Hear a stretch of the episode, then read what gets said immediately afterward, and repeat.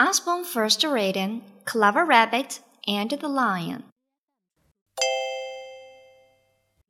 Once upon a time in a great big jungle lived a great big lion.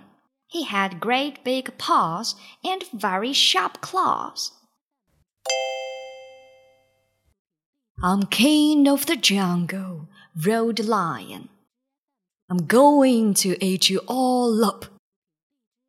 No, cried the jungle animals. You're small and weak, said the lion. You can't stop me. Don't worry, said Clever Rabbit. I have a plan. The next day, all the animals hid from Lion. Where are you all? roared the Lion. I want to eat you. Here I am, said Clever Rabbit. You can't eat me. I tried to come before, but a great big lion stopped me. I'm the only lion in the jungle, roared the lion. Oh no, you're not, said Clever Rabbit.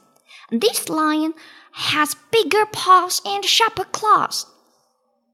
Show me this other lion. I'll eat him up, and then I'll eat you. Clever Rabbit led Lion to the deep, wide river. He lives in there, said Clever Rabbit. Lion looked into the water. Another lion looked back. Lion shook his head. So did the other lion. Lion leaped at the lion in the water and was swept away. At last, cried Clever Rabbit, we are safe. The jungle animals came rushing out. Help! called Lion. Save me!